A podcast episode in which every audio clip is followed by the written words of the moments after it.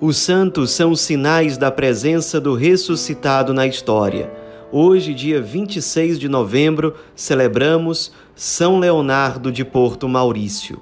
Nosso santo de hoje, na verdade, foi batizado com o nome de Paulo Jerônimo.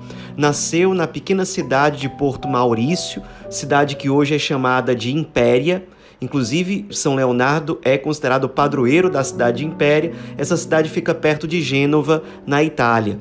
Ele nasceu no ano de 1676.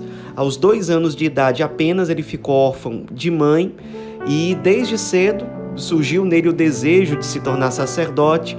Para seguir essa inspiração, ele se mudou para Roma Lá ele ingressou no colégio romano, que era coordenado pelos jesuítas. Ali ele fez os seus estudos visando ao sacerdócio. E quando ele terminou seus estudos de teologia, ele que se identificava muito com a espiritualidade franciscana, foi para um convento franciscano, lá fez a sua formação para se tornar frade. E ele acabou fazendo seus votos como franciscano e sendo ordenado sacerdote aos 26 anos de idade. E já como padre franciscano, ele foi professor de filosofia, foi um grandíssimo diretor espiritual e também foi um grande pregador. Por muitos, ele é considerado o maior pregador do século em que ele viveu. E ele principalmente evangelizava por meio de missões populares. Ao todo, ao longo de 40 anos, ele organizou e esteve presente em cerca de 340 missões populares em 85 dioceses diferentes. E ele era incansável nessas missões populares, costumava passar o dia inteiro atendendo confissões e as pessoas o procuravam muito porque ele de fato era um grande diretor espiritual, um grande confessor. Nessas pregações ele costumava pregar muito sobre a paixão e a morte de Cristo, especialmente organizando vias sacras. Ele foi um dos grandes propagadores da devoção à via sacra na Europa e a partir daí no mundo. A cada estação da Via Sacra ele fazia uma pequena pregação em que as pessoas se sentiam muito tocadas. Ao longo da vida dele, ele fez a Via Sacra em cerca de 575 igrejas, evangelizando as pessoas, levando as pessoas a amarem profundamente o Cristo crucificado, e foi ele quem começou com a prática de organizar vias sacras no Coliseu. Era uma época em que o Coliseu em Roma estava abandonado, uma situação já de depredação, de esquecimento, e ele ensinou às pessoas em geral, inclusive aos papas, que o Coliseu era um terreno sagrado, porque ali muitos e muitos mártires deram a vida. Então, era um território sagrado por conta do sangue derramado pelos mártires por amor ao Cristo crucificado. Então, era muito significativo que ele organizasse as vias sacras ali no Coliseu. Então começou com ele, isso iniciou no ano de 1750, iniciou com ele a prática que é repetida pelos papas até hoje de fazer durante a Semana Santa a via sacra no Coliseu da cidade de Roma. Ele também costumava pregar muito sobre o Sagrado Coração de Jesus e também motivar muito as pessoas à adoração ao Santíssimo Sacramento. Então era basicamente assim que ele organizava as suas várias missões populares.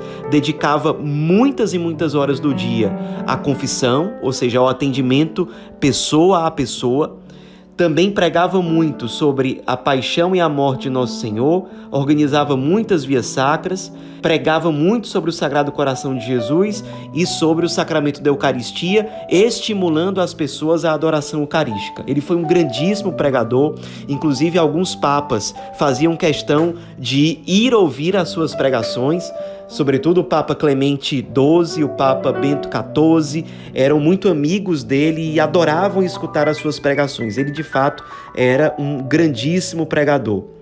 Paralelamente a isso, ele, ao longo dos anos, foi superior de vários conventos franciscanos, tanto na cidade de Florença como na cidade de Roma.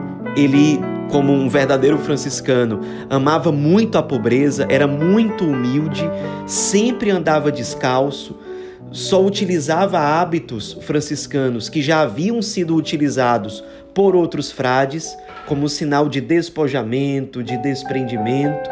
Ele também costumava pregar muito e defender a Imaculada Conceição da Virgem Maria, especialmente numa época em que o dogma da Imaculada Conceição ainda não havia sido proclamado. Ele, inclusive, motivou muito o Papa Bento XIV a fazer um concílio para discutir esse dogma que só foi proclamado praticamente um século depois da morte de São Leonardo de Porto Maurício. Aliás, ele adotou esse nome de Leonardo ao fazer os seus votos religiosos como franciscano. Então, foi o nome religioso dele, Frei Leonardo.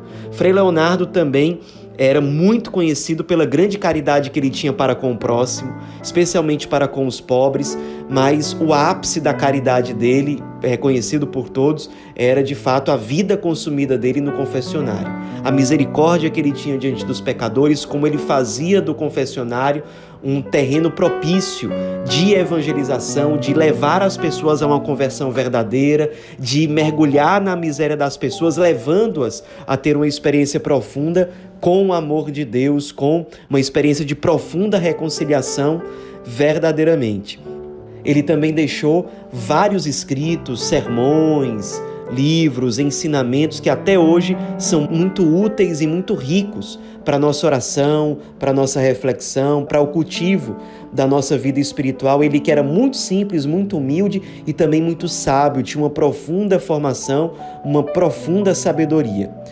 No fim das contas, aos 75 anos de idade, ele morreu no dia 26 de novembro de 1751, entregando a sua vida à Virgem Maria. A Virgem Maria, que logo no começo da vida dele como sacerdote, foi a quem ele recorreu muito porque ele estava com a saúde muito debilitada ali no começo do seu sacerdócio, recorreu muito à Santíssima Virgem e acabou por intermédio dela recebendo a cura de Deus, entregou sua vida a ela ali nos últimos instantes, recebeu a visita do Papa Bento XIV, o Papa fez questão de se ajoelhar diante do corpo dele, reconhecendo ali a presença de um verdadeiro santo. Ele que era conhecido como o santo do Coliseu, o santo da Via Sacra, o santo das missões populares, um franciscano verdadeiramente santo que amava o Cristo, que amava a igreja e que levava as pessoas a amarem mais profundamente o Cristo.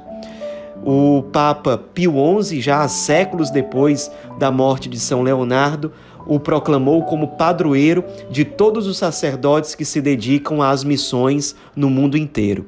Nos inspiremos na vida desse grande frade, missionário, grande confessor, grande diretor espiritual, um verdadeiro franciscano. Nos inspiremos para que nós também sejamos resposta neste mundo, no nosso tempo.